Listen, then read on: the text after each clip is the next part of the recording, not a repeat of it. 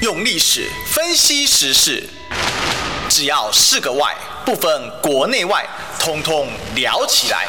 我是主持人李义修，历史哥。周一至周五早上十一点至十二点，请收听《历史一奇秀》。各位中广听众朋友，大家早，这里是《历史一起秀》的现场，我是主持人历史哥李义修。我们今天呢，一起来追寻历史，追求真相啊！我们今天的现场来宾是我们好久不见的，我们树人学校总校长张亚中老师。历史哥好，大家好。是这个。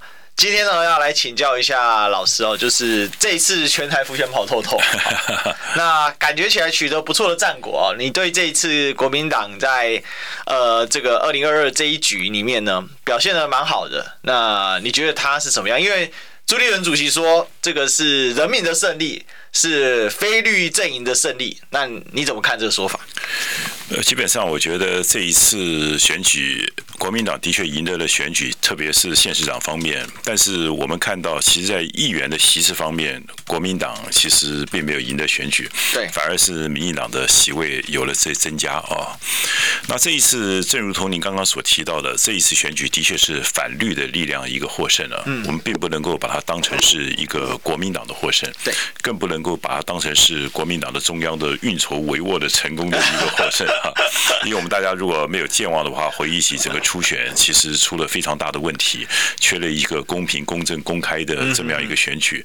那的确，包括在花莲，包括在呃那个桃苗栗，我们都看到了这些的一些状况啊。那整个来讲，我觉得这一次我们刚刚讲是非绿的、非绿的选，就是反绿的选民的一个获胜哈。那在民进党方面呢，我觉得这一次当然受到一些大环境的一些影响，就是人民基本上对于。呃，蔡英文。总统的其中的一个不信任，我觉得是最重要的一个关键。整个大环境对民进党是不利的，那当然会影响到投票率嘛，哈。那第二个很重要的就是蔡英文的提名的不当，包括他提名的陈时中当这个台北市的候选人，对。那陈时中又负责整个卫福的事务，那这个东西又很容易挑起台湾民众的一些想法，大家的一些不满，所以他也波及到了全台湾各地啊，也让民进党受到了一些伤害。那另外来讲，就是林智间的提名的不当，那让整个社会其实也是充满着一些不满。嗯，那我觉得这一次让民进党受到很大的挫折的，在于说。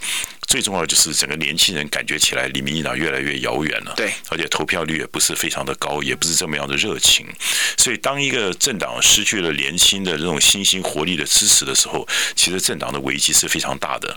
但是我们看到整个在选举过程中的时候，其实国民党的整个信任度跟好感度，其实它并没有相对的提升，呃，还是处在一个百分之十几的状况。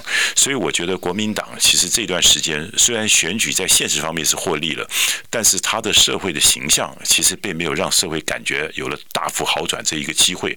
整个来讲，我觉得还在陷入一种蓝绿的一个焦灼的状况。所以说，哀今勿喜了。我希望，当然还是祝贺国民党的获胜。但是在未来的时间里面，国民党要更如临深渊、如履薄冰的，好好的经营，跟民众好好的对话，要表现的让民众基本上能够肯定。我觉得这才是国民党他未来要走的一个大方向。因为其实大家都在问。就是说，国民党会不会二零一八年的一个模式，二零一八大胜，二零一九大分裂，二零二零大败，而且是史上最惨败。那这一次呢，是二零二二，民进党史上最惨败，好，创党到现在没有少过六席哈，这次只有五席，当然还有一个加一补选，呃，也许他们可以补回来，我们不知道哈，但目前看起来国民党还是占据一点优势的哈。现在黄敏惠市长，啊，这个看起来口碑还不错。那不过整体来说，现在大实质上当然。以县市长的一个状况，确实民进党是打退步了哦，因为他北部的几个重要的哦，基本上丢光光了，新竹、桃园哦、基隆哦都掉光，那国民党还成功收复了台北市哦。但是就想问一下校长，就说现在有没有什么样的这个危机你看到的？因为上一次获胜的时候，国民党很高兴啊。那提出了一个史上最史上最烂不分区哦，讲到我都不想闭嘴音哈，就是被大家批判的很哦。那现在的状况是山雨欲来嘛？哦，包包括我们可以看到，现在马上立委要补选啊，因为呃，蒋万委员现在荣升准台北市长啊，那所以这个他现在已经也辞掉了，所以他辞很快要补选。那你怎么看接下来？当然也可以看到。不少被点名的热门选将啊，比如说徐巧芯啊、王鸿薇啊，他们都一一的，就是说他们表态不选哦。看看起来还罗苏蕾还跑出来了哈，但是很多人说，那你呃这个你可能。这个怪怪的哈，都有人啊直接白讲了。我认为他过气了啦，哈，再再出来形象也不是那么的优。呃，校园怎么看了？接下来马上要面临的挑战，第一个补选嘛，那第二个就是二零二三年的这个总统的初选啊。那你怎么看这件事？我想我先来谈一下二零二三年国民党总统的初选的问题。我想在谈这个问题以前哈，其实我相信大家一定可以同意我下面的看法，就是国家。比政党更为重要。嗯啊，如果说是国家不能够走得更好，其实不管是蓝绿赢得政权，又有什么多大的意义？对。那我们这个国家呢，跟全世界其他的国家现在处在两个很大的不同的地方。嗯。第一个就是，我相信有的国家，它其实现在民主政治里面出了问题，但是这个国家其实并没有面对战争的一个威胁，啊，没有战争的一个威胁，也就是这个国家也许政党。根蒂是来自于他们的经济衰败或者社会的不安，但是这个国家其实很没有面对战争的一个恐惧。对。可是我们必须要讲，其实两岸关系这几年来是越来越差了。所以我们在未来面对二零二四年这个大选的时候，其实面对的一个很重要的课题就是台湾会不会发生战争，两岸是不是核战的一个问题。我想这是其他的国家所没有的。那第二个更重要的问题就是，可能台湾是现在全世界所独一无二的，也就是。其他的国家如果表现的再差的话，或许是社会混乱，了不起是政党的更迭，甚而是内部会发生一些冲突，像阿富汗或者像乌克兰，它现在跟俄罗斯发生的冲突。但是，即使是阿富汗跟乌克兰这个国家是不会被亡国的，不会被灭掉的。可是我们台湾因为处在两岸的情况比较特殊一点，如果两岸发生战争，可能中华民国政府可能就会被有可能，如果我们表现得不好的话，或者我们没办法避免这场战争的话，中华民国的确会面临到生死之战。我觉得这是一个生死的问题，就台湾面临一个生死的问题，其实全世界所没有的。所以当我们把这两个前提来作为我们来思考二零二四年大选的时候，其实我真的先必须跟大家谈一个很重要的课题，就是说这一次的选举，如果说二零二四不是一个适当的、一个适当的选举结果，可能台湾在未来的二零二四年的以后四年到八年之，特别是四年之间，我们会面临两岸可能一个中途，甚至是两岸的台湾的一个生死之战。嗯，所以这必须把这个东西摆在我们所有思考选举的最重要一个前提。那第二个就回到就是说。大家比较关心的就是国民党的这个未来的问题。我觉得国民党在思考问题的时候，这跟第一个问题又是一样。我们到底二零二四年的选举，我希望蓝绿之间，我们到底是选人，还是选党，还是选国家的一个方向？好，这是三种不同的思考。可是我看今天很多的呃报纸的社论啊，或者谈很多问题的时候，大家还在停留在，比如说讨论在人的问题，比如说呃朱立伦适不适合，侯友谊适不适合，或者是柯文哲你出来会不会影响到选举的一些结果？那民进党到底是赖清德呢，还是所谓的点点点苏贞昌啊，其他这些问题？就大家现在讨论二零二四年的时候，一个是人的问题，一个是党的问题。可是如果说我们刚刚把，其实二零二四年面对的台湾是一个生死之战的。的时候，或者和平跟战争之战的时候，其实可能我们在思考二零二四年最好的选举的结果，是台湾能够找到一个方向，一个一个理念，就像孙中山当时。革命的时候，他是为了救国，也是为了要建国，就是不只是救国，还要建国。所以基本上，我们面临的思考是：我们在为二零二四年选举，可不可以去救台湾、救中华民国这个国家，然后也能够救这个两岸，然后能够建把国家等于说再把它重新在方向再确定起来。所以我一直思考说，二零二四年其他的脉络是应该在一个救党、救国、救两岸这个角度来思考二零二四年。好，那这个概念，所以我认为说，人固然重要，党也固然重要，但是一个国家的方向跟理念才应该是二零二四年选战的一个最重要的主轴。我想这是再次确定一点。那第三个谈到说，如果国民党你掉进在人和党的这个思维中，你能够赢得二零二四年选举吗？嗯，我们知道。国民党现在认为说，比如像朱立伦，他现在是现任党主席，对，那侯友侯友谊今天得票也非常的高，所以大家说国民党可以派一个最强的人出来。可是不要忘了，今天民进党呼声最高的赖清德，他无论在人的，我们从人的角度来讲，他也做过台南市长，对，他也做过行政院的院长。对吧？他现在做副总统，他无论从人的这个资历来讲，他没有一点会输给中国国民党的未来的可能的候选人。嗯，这人来讲，第二个从资源的角度来讲，资源的角度来讲，我相信赖清德。或者国民进党以后的候选人，他在整个调动资源的能力也不会输给国民党吧？因为他们现在是执政党，而且这几年来，包括像赖清德，他的整个支持者很多都是非常有家产、非常强的一些企业主。那国民党相对来讲，你现在调动资源的能力比得过民进党吗？第三个，比政党的形象，基本上如果我们坦率来讲，现在整个政党的形象来讲，民进党可能还超过国民党。嗯所以你从资源、从人、从政党的形象。来比国民党，如果一直掉进这种思维来讲，对你未来的选举不见得会有利啊。嗯，那国民党怎么去赢得跟民进党的这场竞争呢？所以国民党你必须要站在一个东西，你二零二四年所参选人所提出来的政见，基本上对于两岸关系、对于国家未来的前途这个论述，要能够赢过民进党的。嗯，也就是人家二零二四投给。国民党不是因为你的候选人特什么是谁，不是因为你的党是蓝的，而是因为投下你这一票以后，我们的国家可以走得更好，嗯，免于所谓的生死存亡之战，我们的国家可以走向一个和平的康庄大道，我们的国家在全球间可以找到我们一个好的定位。我觉得只有这种大论述成立以后，我觉得国民党在未来的选举中你才能够赢，而且我觉得第四点，只有这样子赢。我觉得才是有意义的，嗯，因为只我我们说实在，我们台湾经过了民主这么久，谁选上总统跟一般老百姓有什么关系？只是这些蓝绿的支持者感觉上一个心理的情感，哎呀，我支持人选上总统，我支持人执政，其实跟你一点毛的关系都没有。为什么？因为这些人如果他们做的不好的话，受害的还是你。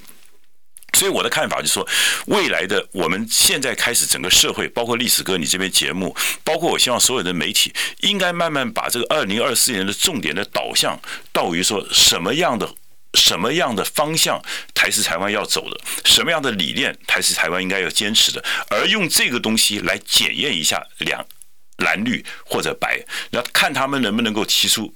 更好的一些政策，我希望二零二四年投票是因为你的理念，因为你的路线，因为你的政策去投票，不要再因为的人还因为党去投票。我觉得这才是台湾未来的民主之福。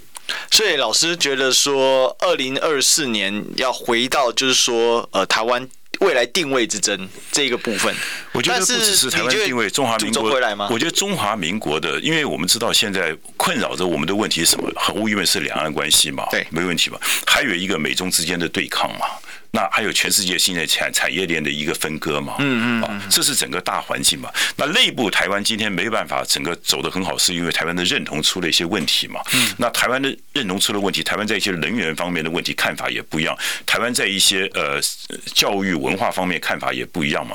所以我是觉得说，在二零二四年的大选，外在的环境的讨论跟内在环境的问题的解决，它应该是形成一个内外一个共同的一个大论述。这个问题当然很难呢，为什么？因为这个问题从你。李登辉玩了一九，李登辉一九九零年的开始，这些问题就一直存在在台湾。台湾的内部的问题越来越没办法解决，那外部的问题这两年变化又非常大了。那我是想跟各位讲，如果今天内外的问题如果不能解决，我们永远只是停留在选一个蓝一个绿的这两个去思考，那其实只是换一个不同人去唱一条戏而已。那这个问题真正没有解决，对我们台湾的未来的前途是没有更好的保障的。所以你刚刚第一个谈到的最核心的问题。中华民国的定位到底是什么嘛？台湾的定位到底是什么？两岸关系到底应该怎么走？我们面对能源问题到底应该什么态度嘛？我们的教育文化，我们的教育改革到底出了问题没有？这些问题不能够核心的解决，请问台湾会有明天吗？二零二四就算是国民党今天选上了，台湾内部还是不能够解决这些难题啊。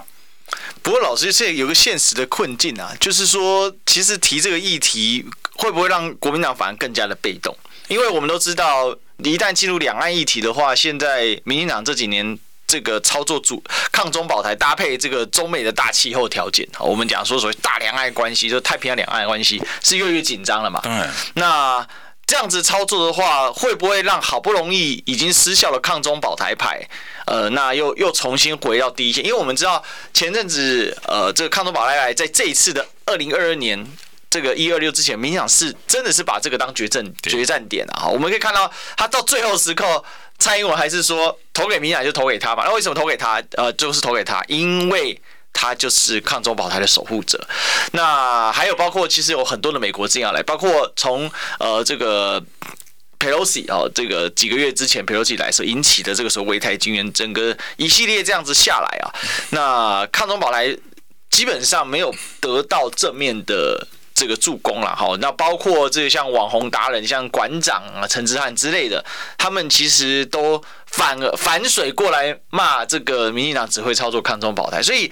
感觉起来效果真的落差蛮多的。可是如果说现在回到聚焦的话，会不会两岸定位还没讨论清楚，就又回到抗中保台？这个会不会变一个陷阱？我觉得历史你讲，历史哥你讲的非常好哈，就是抗中保台的确这一次在民进党的地方选举中没有发酵。我觉得有几个因素嘛，第一个当然就是地方选举嘛，嗯啊，第二个就是基本上你说裴洛西来台了以后，蔡英文的表现其实是非常冷漠的，而且拿不出什么方法出来。啊，我觉得这些因素，那还有是这次地方的选举还受到我刚刚讲城市中的所谓的我们的疫情方面的影响啊，那这些众多的因素让这次的抗中保台没有发酵，但是我们必须要了解一点，不管这次抗中保台有没有发酵，民进党在二零二四年。必定会打亲美抗中保台这三个重要的概念。对，亲美抗中保台三个重要。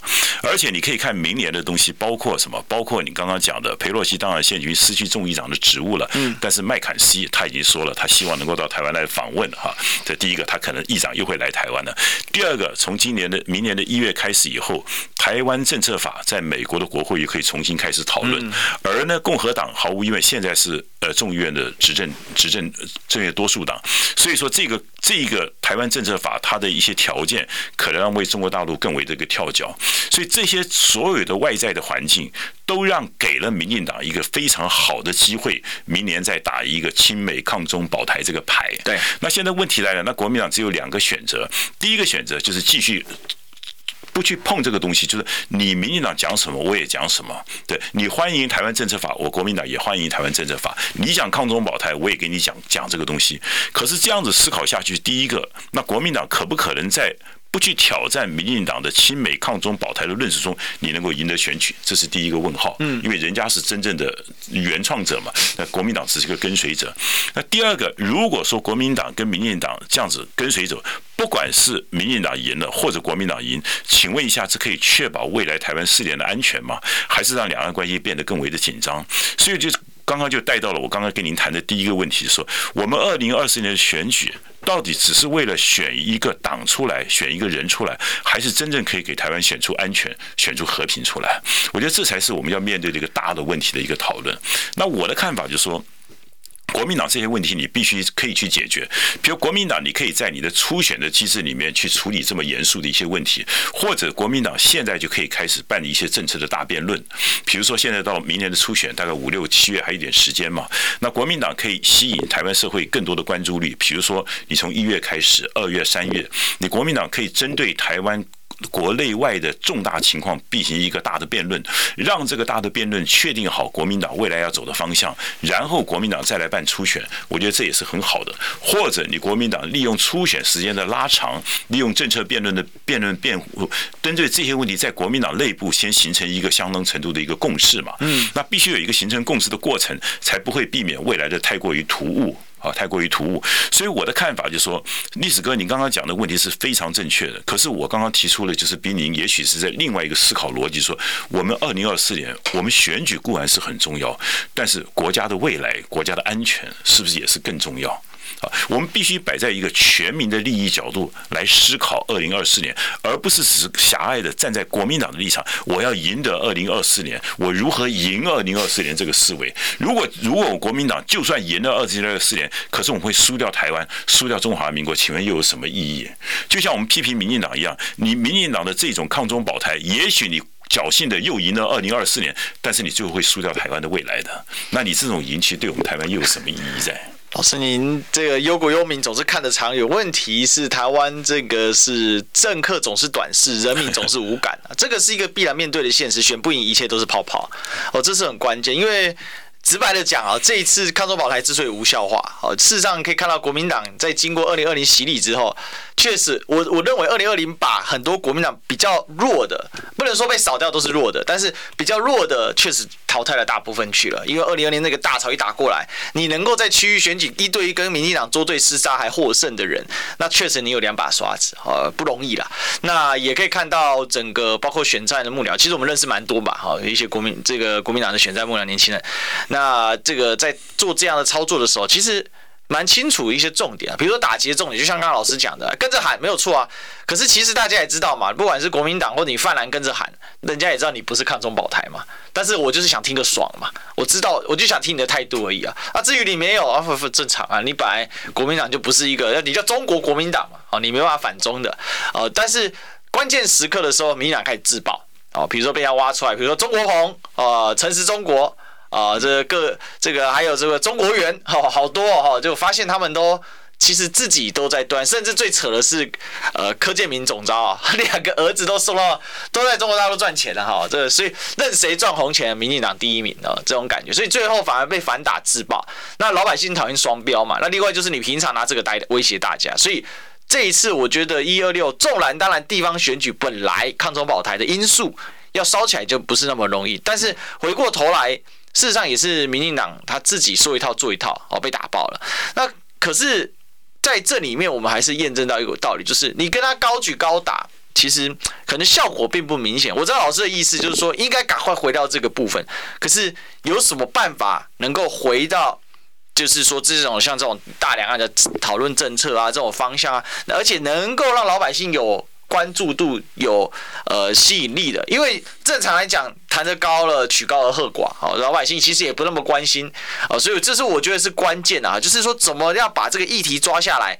大家会去讨论。如果说这个议题真的是接下来台湾未来即将要面对，其实事实上是嘛，大部分人也都知道，两岸不可能无限期拖下去，好，或者是随着中美关系恶化，你两你台湾你总要有一个摆脱中美斗争当中的一个泥淖的一个问题嘛，哈，这个问题我觉得是关键，但有一个关键还没出来，就是广告。我们进广告，听不够吗？快上各大 Podcast 平台搜寻中广新闻网新闻，还有精彩节目都准时推送给您。带您听不一样的新闻，中广新闻。用历史分析国内外，只要是个“外”，统统聊起来。我是主持人李一修，历史哥，请收听《历史易起秀》。欢迎回来，这里是《历史一起秀》的现场，我是主持人历史哥李一修。我们继续来追寻历史，追求真相。我们今天来宾是我们孙运学校总校长张亚中老师，老师好。我觉得您刚刚谈的问题啊，的确是台湾社会现面临的一个困境啊。但是我真的要跟各位报告一件事情，就是我们实行民主制度的目的是什么？我们的民主制度目的是向社会能够听到一般民众的声音，一般民众的关切。那政党其实它是一个媒介，就是把社会所关注的事情跟人民之间要成立一个桥梁，把人民也要教育民众，也要帮助民众去了解这些事情。虽然说你刚刚讲国民党内现在，我相信国民党的每个人都。不想赢的选举了，没有人不想赢的选举，只是选举中大概分成是两。不是老师，每个人都想赢得选举，但是每个人都想我要要由我来赢得那个选举，这不太一样。这个没关系，这个人都都想自己赢，这也是好事情嘛，哈。每个人都觉得自己是天纵英才啊，但是这个制度就很重要嘛。对，所以我是觉得说，国民党内我相信每个人都想赢得选举，但是怎么赢得选举，我觉得国民党大概分两种思考。第一种思考就是比较采取一种我们跟着民意走。民意往哪走，我们就往哪走。对对，这个很正常现象嘛。当然，你可以把它叫做比较媚俗一点，你也可以大家讲说，它充分的反映了民意。所以，这个民意既然往这边走的话呢，那我尽量不要去挑战民意，我能够赢得政权再说啊。那第二种就是说，你必须要赢够，因为政党的概念，你要赢，但是你要赢的要有意义在。嗯，也就是说，你赢了以后，能够真正把国家再成改变才有意义。那这种情况下，我们就比较简单来讲，叫一个理念派啊，就到底民意重要还是理念重要？我觉得。这两个都重要，都重要。那关键就是说，我们怎么样？如果我们认为对的事情，但是现在的民意有了一些偏差了，那这个政党的角色是不是应该是去引导一下民意，去改变一下民意？那怎么去改变呢？其实初选就是一个非常好的方法。因为你刚刚讲民进党的亲美抗中保台，如果我们今天内部没有经过一番的深思熟虑的辩证的过程中的时候，那一般的民众很容易就是亲美抗中保台嘛。嗯嗯。那可是我们知道，包括中国国民党，我们也要保台啊，没有一个人不要保台的嘛。你说不保台很奇怪，那怎么样？我们用什么方法来保台？这个才是一个辩证的过程。那比如说和中是不是一个保台的一个方法？那亲美美国，那今天像民进党的亲美保台，亲美保台，请问一下，光靠民进党？可以去亲，可以去抗中吗？啊，你一定要透过美国才能去抗中吗？包括只能够自己去保台吗？你要透过美国才能够保台吗？所以美国是在抗中保台中非常重要的一个媒介嘛。但是美国的立场到底是什么？美国会为了保台、为了抗中而无所保留吗？还是他为了？他自己的利益，他现在答应你抗中保台，最后他会抽手的。那这个过程中，我觉得国民党需要一个，我刚刚讲，一方面透过一个政策的辩论会，一个就是所谓的初选。这两个东西，假如我们有国民党能够在长达三到四个月的时间，国民党内不断的对这些事情进行所谓的反证的辩证，我觉得他也是对民众一个沟通嘛。那这个问题，假如你都不破，而且现在就认为说，我们为了赢得二零二四，所以这个我们只要找一个最强的人出来，现在民意最高的出来。那这些所谓的主流论述呢，我们暂时都不要碰它，然后呢，尽量跟着民用那种紧追、紧紧咬他的方式，他讲什么我也讲什么，他做什么我也做什么动作。用这种方法，他认为会赢得选举。那我认为说，如果假如国民党真的这样子想，就太悲哀了。因为第一个，你不见得会赢得选举；第二个，就算赢得选举，你没办法改变台湾，让台湾变得更好啊。其实跟民进党只是同一个人换不同的不同的面貌出现而已啊。所以我的看法还是回归到国民党，他现在面对二零二四年，一个就是你赶快要进行国民党对于国家内部跟外部的重大的政治大辩论。嗯。第二个就是内部的初选的过程中，一定要好好把它办好。是。那办好初选呢？我一直认为有几件事情必须要重视的。第一个就是我们到底怎么样产生我们的总统候选人？以前都主张用上一次是用全民调了，因为国民党每一次改都在改变了。那上次全民调是因为郭台铭的因素嘛，哈，韩国瑜的因素嘛，哈。那我是认为说，其实党员在决定国民党候选人的这个这个这个人选方面。党员应该是有权利嘛？那不然党员交党费干什么？而且党员基本上是因为有理念才加入你这个政党的嘛。所以我是认为说，总统初选应该他采取两种不同的组成方式。一个呢，党员应该在百分之五十，也就是国民党总统候选人初选应该有一半的比率是来自于我们党员的投票，我们来选谁最适合的。那第二个呢，当然党员国民党党员并不是绝大多数嘛，还有很多一般的民众。所以说，我认为全民调应该也占百分之五。五十，也就是我们有了候选人以后，将来的机制就是百分之五十党员投票，百分之五十全民调，这样子两个合数加在一起的时候，他真正能够代表中国国民党。那在这个过程中，应该什么呢？就是应该进行政策的大辩论嘛。就是每一个候选人，其实站在党的立场，要给他们安排一些公平、公正、公开的电视的辩论或者网络的辩论。就说大家有个概念，就说我们不要便于形式，这个越复杂或者越。越越多次举办，其实对国民党是越好的，表示国民党愿意为了台湾的前途去认真去讨论的。我觉得，甚至是有些辩论可以要求民进党来质疑，民进党来对话嘛。我觉得都可以去反复的辩证。这个前期工作，如果国民党做的越彻底、越越精细，其实也更容易凝聚。人民对于国民党理念的一个了解，对于赢得二零二四年大选才真正有帮助嘛？那对国家才真正有注意嘛？这是我的整个一个非常逻辑性的一个一个整体的思维。其实哦，这个我想这样办，当然，如果说国民党没有面临一个怎么讲选举即刻压力，我觉得可能是可能很多人会觉得说，哎，这是一个好方式。但是老师，这有一个关键啊，如果说这样子办下去，会不会到最后？其实是办不成，因为很明显的是，对于国民党来讲，二零二四如果还是败选的话，那这个对国民党将来生存其实是蛮有压力的。对，因为这个败选胜选，我们刚刚讲是一半一半嘛，哈，一半一半，我们一定要推出最强的候选人嘛。但是最强的候选人，一定要带起一个最强的理念嘛。嗯，因为。我刚刚讲一直很重要的，跟提醒你一下，就我相信台湾的民众的素质是还够高的，而且是非常不错的。我相信民众之间他一定可以做好的一个选择，这是基本的信念嘛。对。那关键是你讲的清不清楚，你让人民是不是有足够的了解你嘛？嗯。所以政党的工作在什么？政党的工作，我刚刚刚讲，赢得选举固然是一件事情，政党最重要的工作是要把国家变得更好，才是另外一件事情嘛。嗯，我们做事情也一样，我们也不可能说我们做任何，就像你教育的小孩子一样，你在教育小孩子的时候，绝对不是把小孩子考试考及格当成第一优先，而是把小孩子怎么样？小孩子有一个很好的品格、好的身体，有一颗上进的心，对不对？这摆在第一优先嘛。对，因为考试这个是每两年、每四年都要考试的，可是这个东西做好以后，对国民党才是扎好我们的根基嘛。所以我的看法，我比较主张就是说，我们好好来办一个初选。所以我也希望我们的主席，包括我们的党员，可以共同要求我们的党中央，好好办好初选，一个公平、公正、公开的初选，包括政策的辩论、政策的讨论，而且这个时间其实也不必要太短，因为。我们知道大概在五月到六月提出候选人就可以了嘛。嗯。如果党务从早点开始准备，从一月就开始准备，二月、三月、四月、五月，你看我们有五个月的时间，我们可以跟整个台湾的民众自己的对话。那在这种对话过程中，我们也可以发现说，怎么样的政策。不止可以为国家好，也是可以台湾老百姓接受的嘛。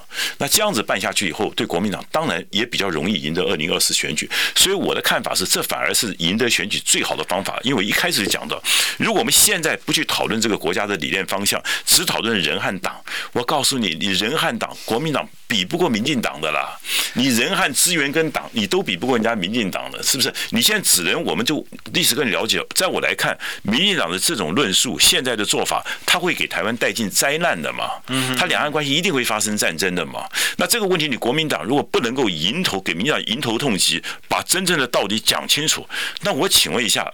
那我们搞民主政治是什么目的呢？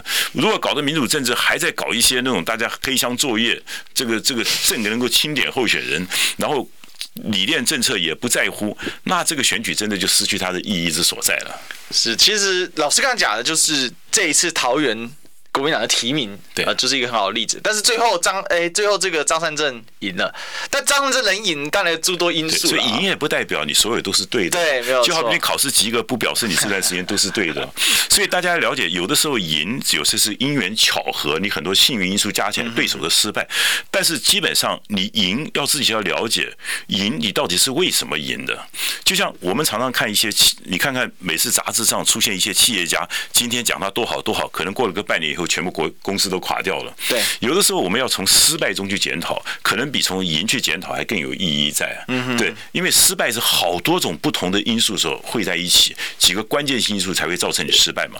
所以我的看法就是说，国民党真的要把以前做，比如说你刚刚讲的，我们为什么在二零二零二零二零年为什么这么大的挫败，到底原因在什么地方？我们到底做的不好在什么地方？这些问题都弄不清楚，那你基本上对未来的选举就没有多大的帮助。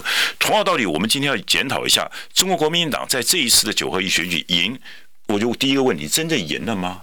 你的赢的因素是我们自己的运筹帷幄成功的吗？还是人民对国民党比较欣赏的成功的吗？还是各种因素所造成的？这些问题你都不了解出来，你就把假设就假设说自己你看赢了就很得意的就可以赢得二零二四选举，就认为我现在什么都不要改变，按照现在的步伐就可以赢得二零二四选举。那我告诉你，将来会受到很大的挫折。是，其实有一个关键啊，就是广告不能挫折。好，我们进广告。你知道吗？不花一毛钱，听广告就能支持中广新闻。当然，也别忘了订阅我们的 YouTube 频道，开启小铃铛，同时也要按赞分享，让中广新闻带给你不一样的新闻。用历史分析国内外，只要是个“外”，统统聊起来。我是主持人李一修，历史哥，请收听《历史以奇秀》。欢迎回来，这里是历史一奇秀的现场，我是主持人历史哥李易修。我们今天现场来宾是我们松原学校总校长张亚中老师。大家好。啊，我们今天这个要来问一下老师，就是二零二四国民党如何下架塔利班，能吗？好，这刚才其实老师提了蛮多的方略了，好，包括要拉高层级啊，哈，那针对两岸的问题来做辩证啊，哈，对于中华民国的未来啊做讨论啊，该怎么走啊？哦，但是还有一个问题是，那国民党内的党组织。还有很多的文化能够改变嘛？老师，现在国民党，我发现一个状况，刚才您提的那很好，但我怕恐怕国民党内很难响应。还有一个原则就是，其实国民党根本没有在做思想教育啦，根本就没有这种这种文化跟讨论，就是开会就教大家怎么转发 Line 啊、转发 FB 啊、办张证书，呃，就完结了。我有我有朋友是国民党党工啊，哦，那他跟我说，把大家叫去，然后告诉你说，你看我们这个。这个月我们的社群成效如何如何如何啊？然后去了之后呢，然后就发给你一张证书哈，你已成为呃赖的转贴小志工啊，的恭喜你培训完成。那这个不是格世园该做的吧？这个应该国民党去成立一个数位学院，我看或者是呃新媒体学院啊，也许去做这个训练，新媒新媒体训练营。OK，我觉得在文传会下去搞一些这个可以。但是像格世院革命实践研究院，他应该搞的是思想。思想改革的问题，还有像老师的中文学校，呃，那我觉得都应该要组织化一点。那如果真的是这样，那可能会更好。比如说像最近罗志祥想组民主学院，哦，那我觉得这个 idea 就比较好一点。哦，至少开始针对呃这个选举思这个什么思想论述去做训练。那也可是要有组织啊，不能老是一个罗志祥在搞，一个张亚中在搞啊。应该是整个党要有机器吧？那你怎么看？因为我老实讲，以我一个学历史的来讲，我们对国际政治也观察蛮多的。大部分国家的成熟政党，它一定有所谓它的这个党是有分层的啊，比如说它有它的这个党报，它有它的机关报，它有它的机这个青年青年的，比如说叫 Youth Wing 啊，就是青年的这个团团体啊，那什么的刺激团体，然后它有它的这个思想训练营等等等等的。可是，在国民党是都有，但是都是形成某种程度上都我不能说没有成效，但是。其实脱离逻辑上，它应该或者是本质上，哦，它应该的一个实的一个实质的运作内容，而更多的比较像变成是就是一个党的部门的概念，而不是一个它是有实质功能性。被凸显的概念，您怎么看这个问题？我想历史哥讲的非常好哈。基本上，今天中国国民党为什么没有办法受到社会上很大多数人的肯定？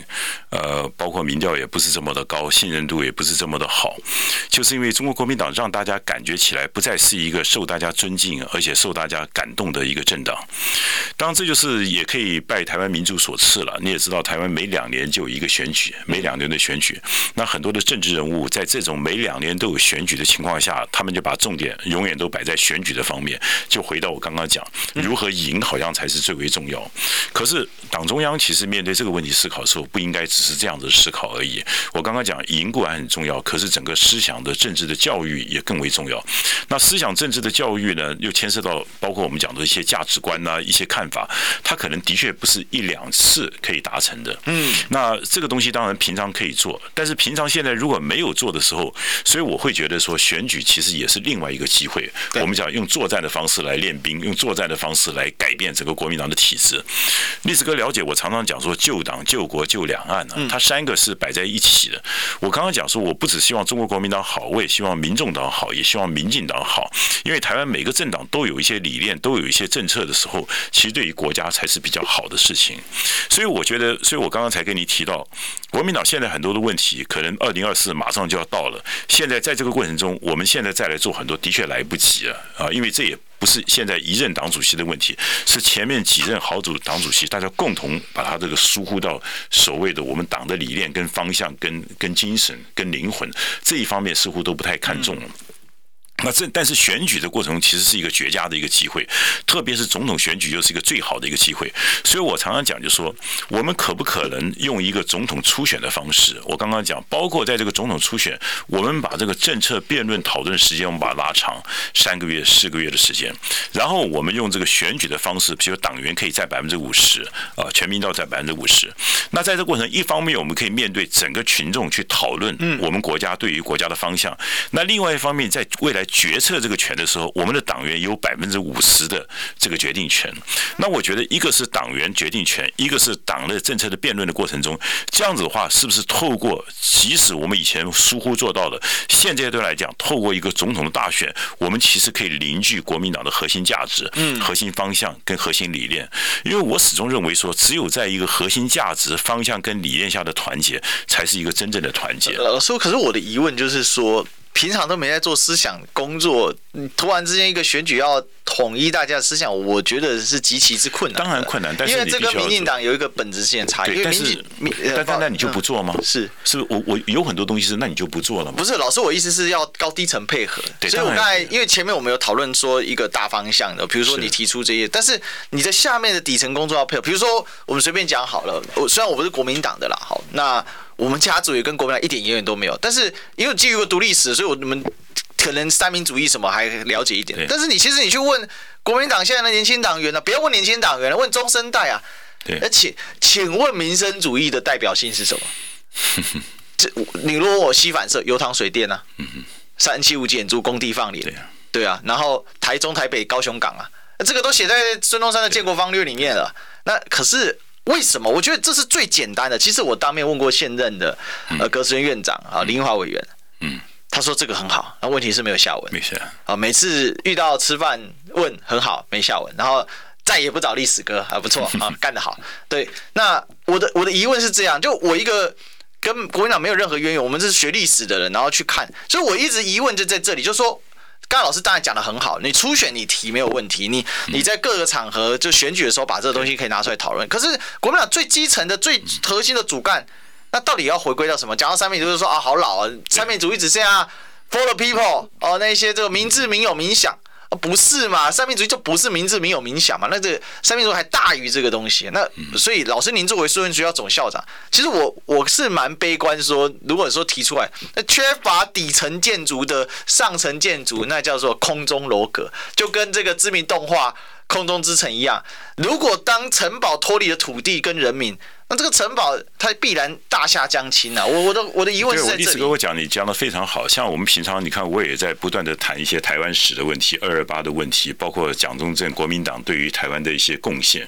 像这些你也知道，很多的历史的记忆，其实对于国民党来佐证他自己是非常有帮助的。嗯。那这是国民党党中央其实应该做的。那党中央没有做，我身为学校我已经在做了。嗯哼。那您刚刚的问题只是在于说，那我们现在在这个情况下怎么做？我认为说，即使在以前没有。有做，但是总统初选它还是一个机会，还是一个机会。那机会的时候，因为总统初选它是一个。所以是万众瞩目的事情嘛，不只是国民党，整个全民也在瞩目。那透过这个东西，它是一个很好的一个发声的管道。就是这么一个总统初选，不要把它轻率的就把它丢掉了。嗯，因为如果总统初选你不能认真去面对，而只是想说便宜行事，早点结束，早点早早早点了断啊，我们只要找个最强的人出来就好了，用个民调做出来就好了。而所有内部的政策理念方向、价值观的讨论都免掉了以后，那就是永远国民党又错失了一个错失了一个机会而已。那您刚刚讲的，怎么样把国民党的核心的价值给它确定，把国民党的理念让社会更多的了解？我用一句比较通俗话来讲，就让大家能够肯定中国国民党，包括肯定我们过去对国家的贡献，也包括肯定国民党对未来的中华民国可以有的一些方向。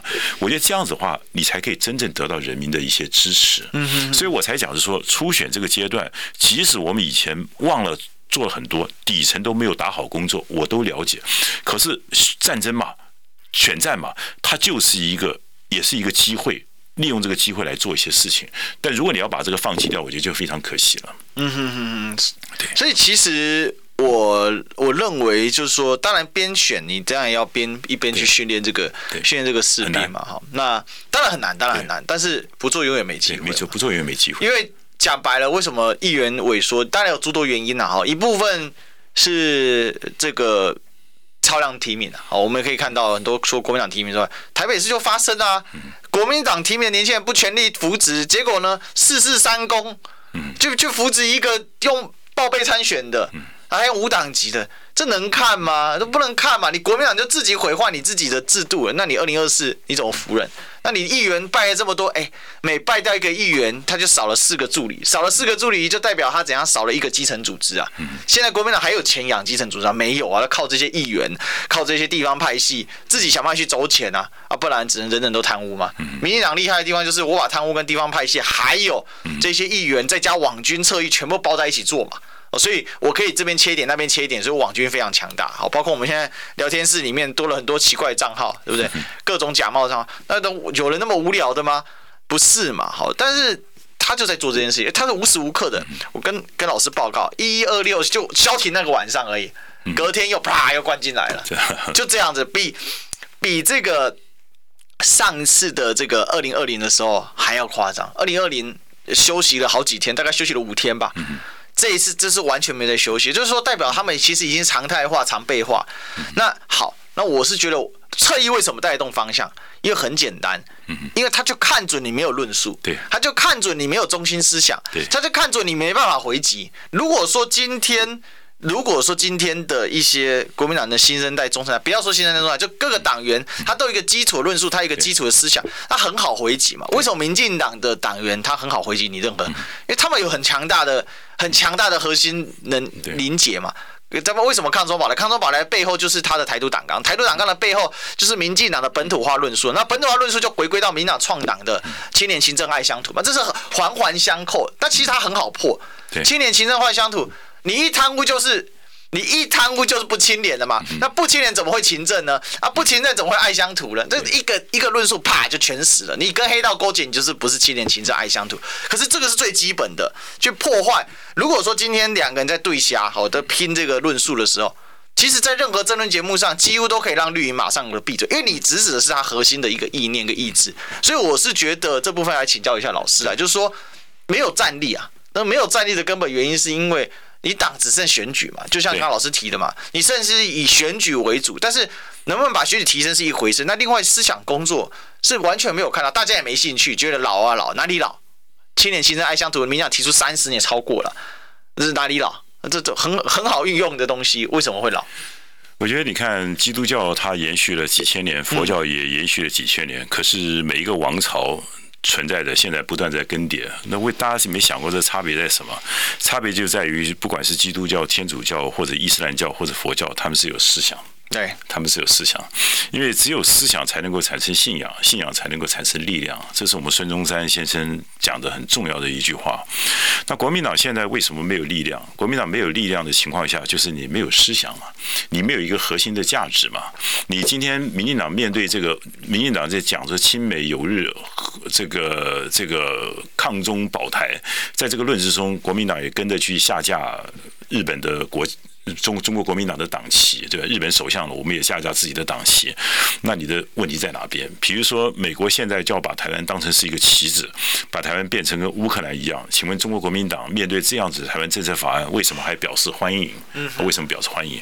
当民进党在谈二二八、在谈台湾史的时候，请问国民党为什么选择的是噤声？啊，就包括像刚刚历史哥讲的，其实中华民国在到台湾来以后，他无论是地方建设，无论是地方自治、三区五减租、土地改革、经济经济发展，中国国民党完全对得起台湾呐、啊。对，那为什么我们在谈话过程中，我们都很回避这些问题了？这太大的问题。那你刚刚讲的群主的问题，请问你到一个基督徒的群组里面，天天反基督，你会觉得你有影响力吗？那不可能有影响力的嘛。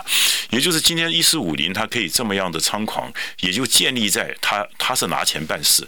但是更重要的是，一般的群众之间，他是没有整个一个核心的一个价值观、核心一些思想，或他本身的一些历史的记忆，或者一些对事实认知是不完全正确的嘛。所以我的看法就是说，任何事情透过沟通、透过了解，让人民去了解该有的东西在哪边。只要看到阳光，阴影就自然会在你的后方了。所以我觉得一四五零并不可怕，民进党并不可怕，而是中国国民党你不知道自己的建国理念、自己的创党的理念、自己的精神，对未来给台湾的蓝图到底在哪里。所以我才想就是说。我们国民党其实应该摆除掉一种，我刚刚一直在讲，选举固然很重要，可是国家的前途绝对比政党更重要嘛，国家大于政党嘛，我相信每个人都会同有这句话，所以一定要让二零二四年的选举真的是为了国家好而提出选举的一些方向，而不是为了只是某一个人想赢得总统的大位，这个东西就没有意义在了。所以我认为二零二四年其实应该把它带到，其实应该更早就开始了，二零二四年把它带到一种国民党跟民进党或者民众党或者其他的参选人，你们哪一个人可以给我们国家一个更美好的一个蓝图，我们就会投下你神圣的一票嘛，而不是我的一个情感上，我支持民进党，支持国民党，我就投你，那变成又是政党绑架了，那没有多大的意思啊。对，那这个东西呢，那就是国民党来讲，那你就必须办好一个好好办个初选，包括我们的理论辩论，包括我们的政策辩论。把把人和党的色彩尽量摆低一点，把理念跟方向的重要性放高一点。我觉得这样子下去，国民党才会得到别人的尊敬，才会得到一些无党籍、甚而至浅绿对你的尊敬。因为所有想的并不是我想赢你们而已，而所有想的是我想把这个国家带得更好。我觉得这样才能够感动人民。我我理解老师的意思了，在高举高打的过程当中，凝结更高的共识，才能胜过民进党。对对对。但是现在的。这个候选人们有这个能力操作这些东西吗？这是我觉得蛮关键的，因为其实如果高举高打，那势必赖清德也得面，也必须务实面对台独主张的问题嘛。那如果当他自己都假设赖清德出现了，那打如果你高举高打，那那他必须要把自己的台独色彩撕掉吗？因为他他就会面临这个讨面临这个困境，他的困境就会出现了。因为蔡英文就是因为。他可以这样撕掉，因为他毕竟不是来自于民进党。所以我就像历史哥或很多的媒体，应该不断的呼吁，把二零二四年的选举带到这样的高度。我觉得这对台湾才是有帮助的。OK，好，我们今天感谢老师接受我们的采访啊，谢谢老师，谢谢谢谢历史哥，谢谢大家。其实我们这个对于高举高打能不能成功了，好要看大家如何响应了啊。那我们今天历史一起就到这里，就明天见了，拜拜。